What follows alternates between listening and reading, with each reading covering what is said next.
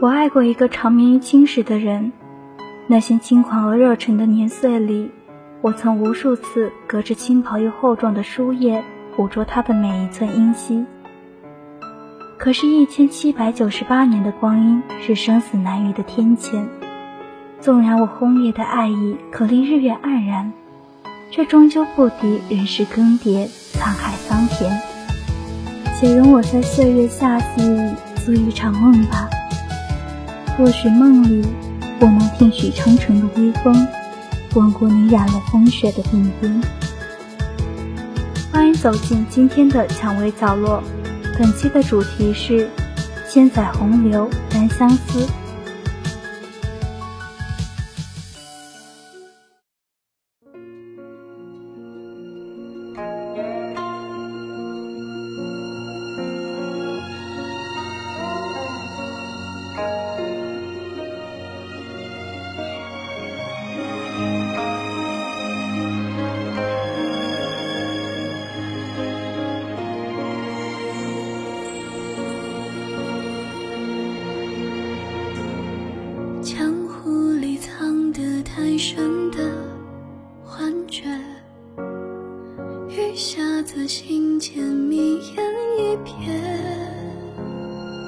心思就像竹林般清绝，跌碎寒夜。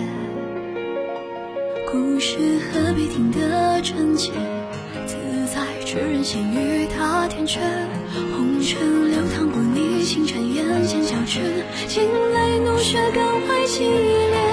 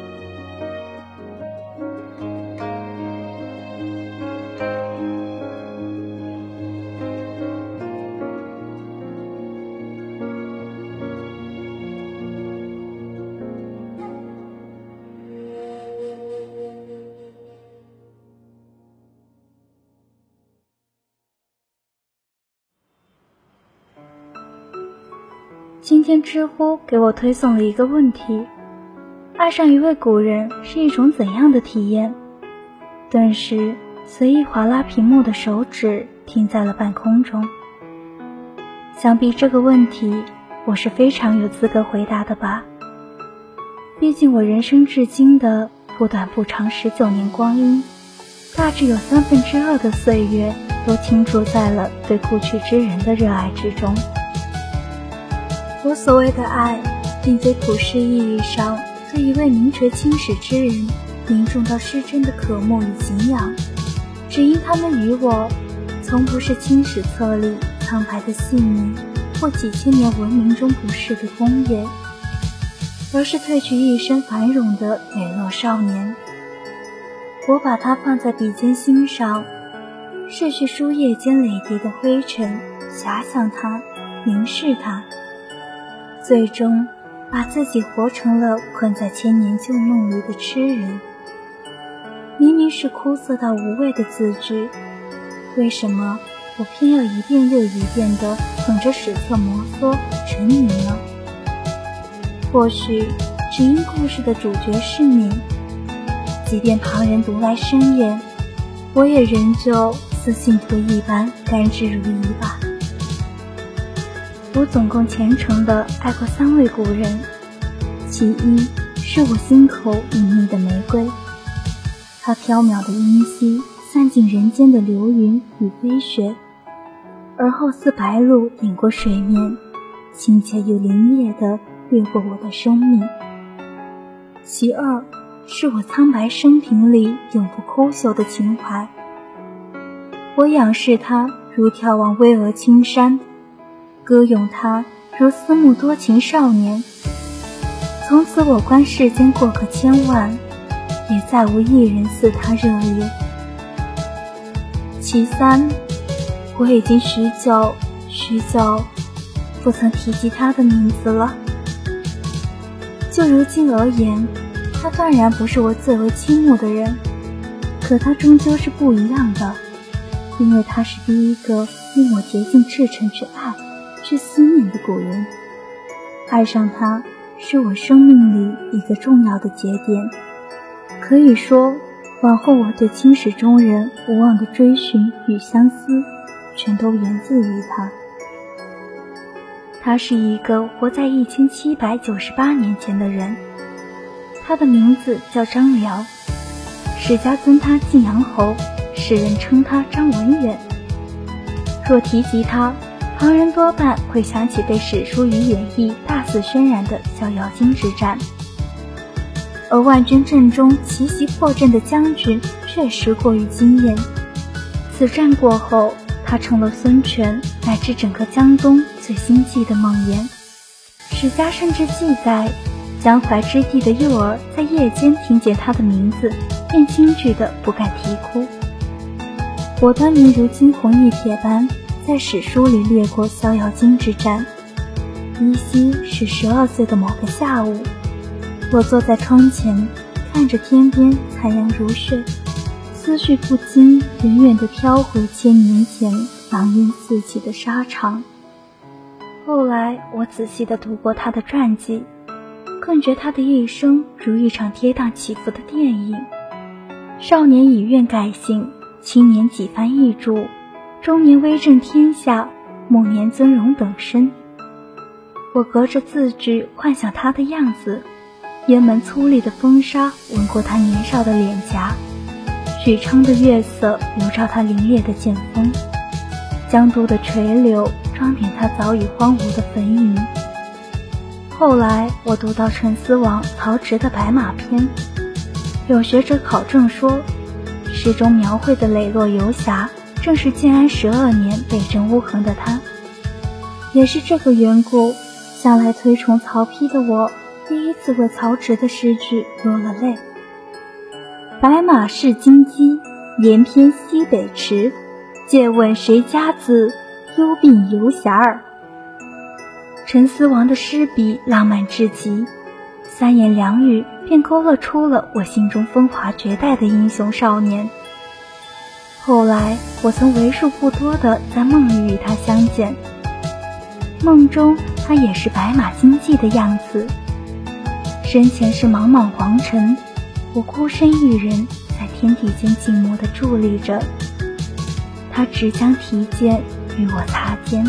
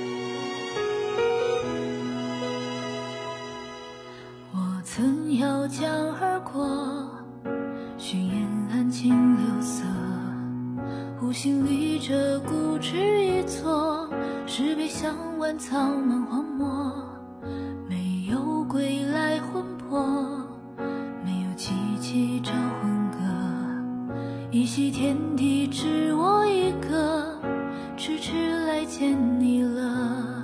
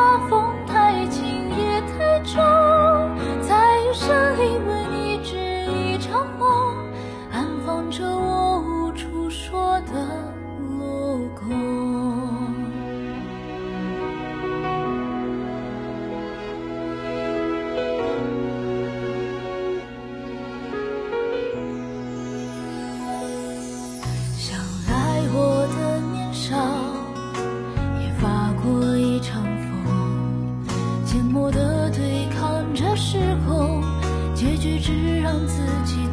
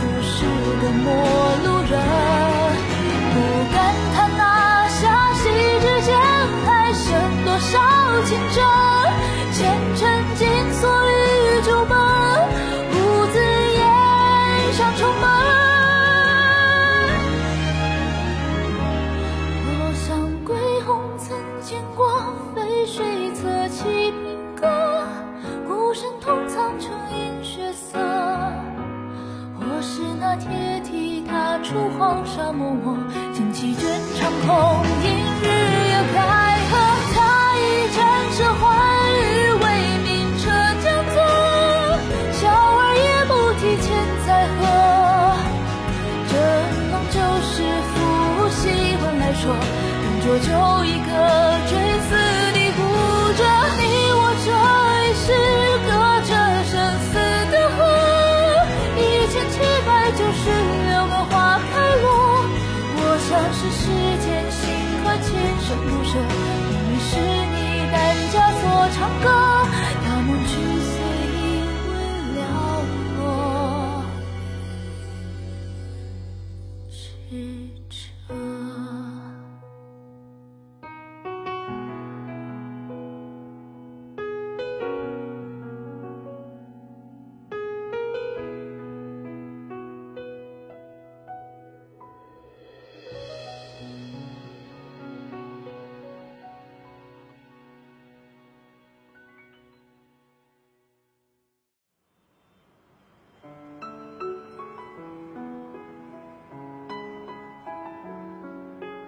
在十三四岁的年纪里，疯也似的爱着某位古人，是不被世俗理解的。以前我是个不吝于挥洒心底爱意的人，多少次我满怀热忱地说起他的故事，并也遭受了多少次同龄人不解的目光。可我从不在意冷眼。我曾经用工整而稚嫩的字迹，通篇誊抄了他的传记，而后珍重地收进信封，并藏在枕头底下。于我而言，我一字一句描摹的不是史书里某个不相干的人的一生，而是岁月间至高无上的单恋。我明知竭尽心力来爱一个故去之人是不理智的。却依旧放任自己屈从于感性，飞蛾扑火般奔向孤独而绝望的爱。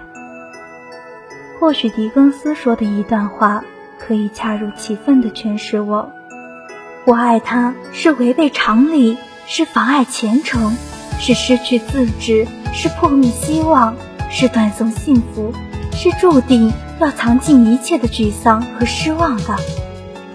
可是，一旦爱上了他，我再也不能不爱他。始终感谢我的父亲能够理解并尊重我对他们的热爱。二零一六年夏天，父亲带我与表姐一道走上钓谷之路。我们走过许昌、洛阳，最终来到了合肥。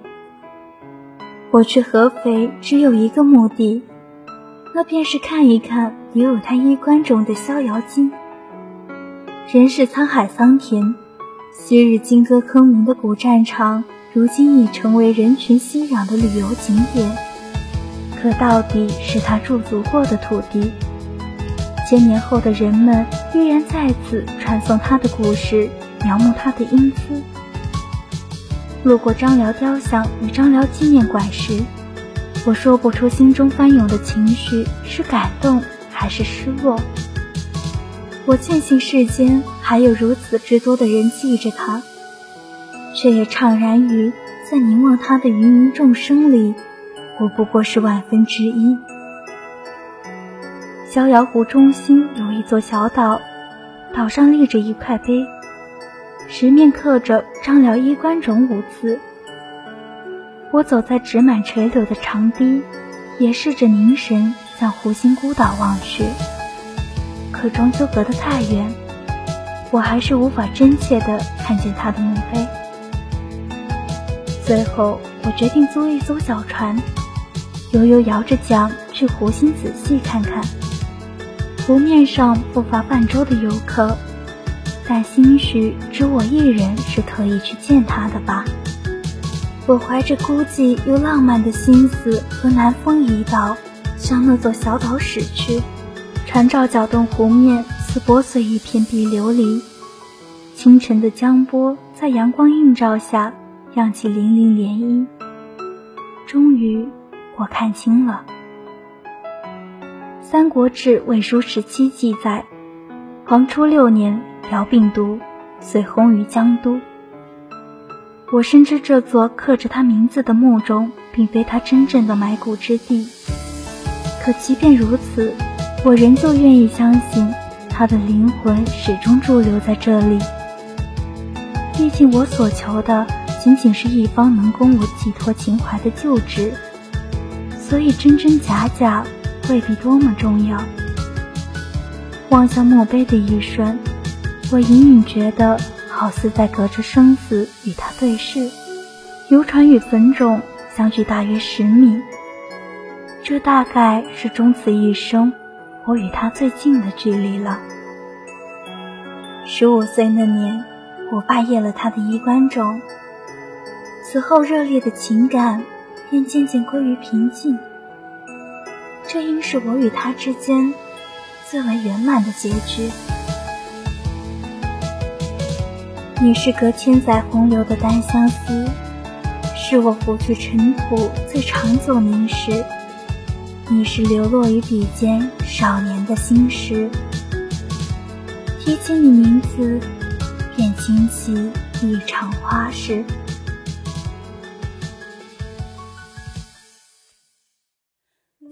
好了，今天的蔷薇角落到这里就结束了，感谢大家的收听，同时感谢我们的编辑一九中文傲雪，感谢导播子涵，以及节目中心苏梦，我是你们的主播宝音。此外，蔷薇角落欢迎听众向我们诉说您的心声，并期待着您的来稿。具体方式详见蔷薇官方微博、QQ、博客。我们下期再会。